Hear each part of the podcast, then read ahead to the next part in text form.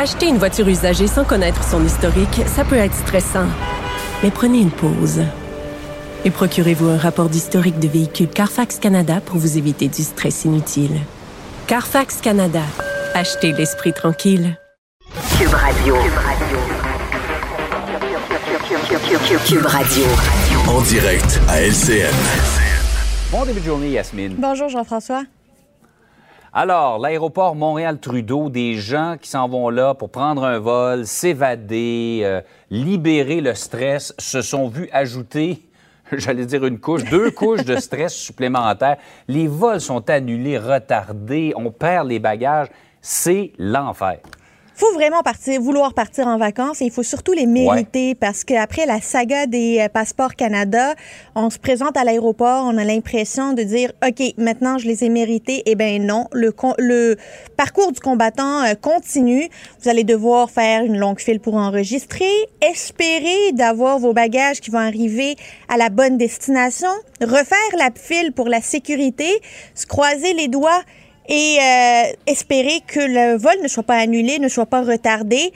Si vous arrivez à destination avec votre euh, bagage dans l'heure qui était prévue, achetez-vous un loto 649. Vous avez gagné le gros lot, vous avez remporté le jackpot parce que très peu de voyageurs aujourd'hui peuvent avoir et leur vol à temps avec leur bagage.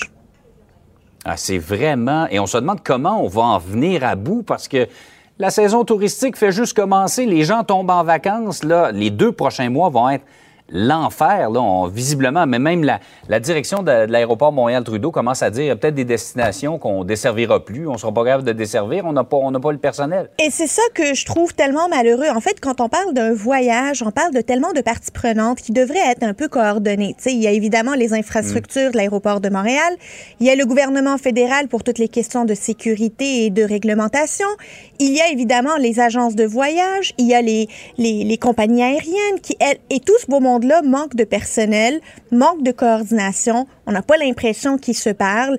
Et arriver à l'aéroport, est-ce qu'on doit parler à un agent de Air Canada, de Air Transat, à un agent d'aéroport de Montréal?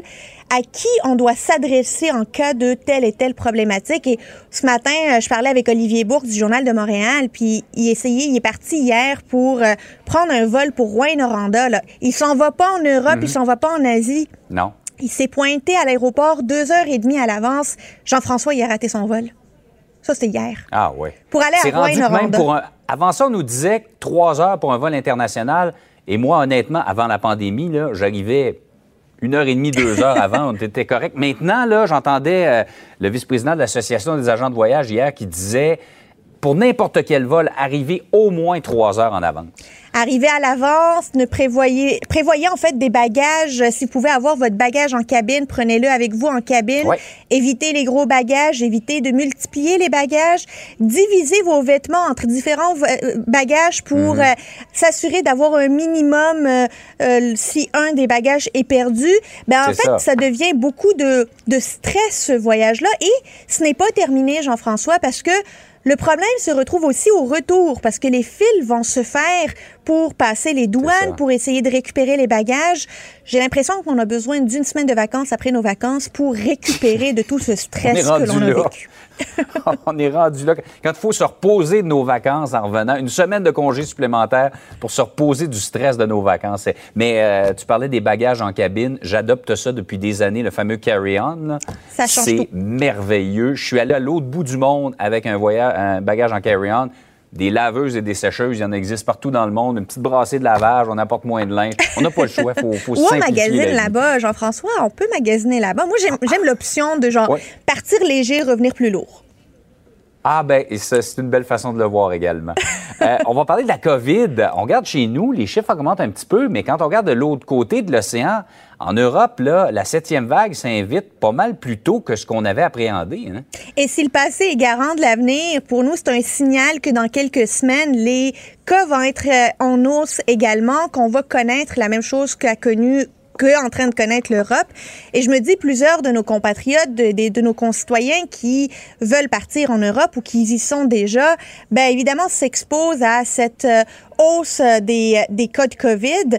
c'est peut-être moins dangereux dans le sens où il n'y a pas autant d'hospitalisation qu'on a vu dans les autres vagues, mais une fois que ça va revenir chez nous et que ça va arriver chez nous et ça risque de tomber avec la rentrée scolaire, j'ai juste envie de dire à nos autorités publiques, Guys, je me, je me permets l'anglicisme, vous le savez, ça s'en vient. Peut-on s'arranger, prévoir les campagnes de vaccination, les campagnes de dépistage, une rentrée scolaire qui soit efficace, qui soit fluide pour ne pas rajouter ce stress-là aux parents? Parce que là, on le sait ça. que ça s'en vient et on a beau faire l'autruche, faire la sourde oreille, c'est quelque chose à laquelle on va devoir s'attaquer au courant des prochaines semaines.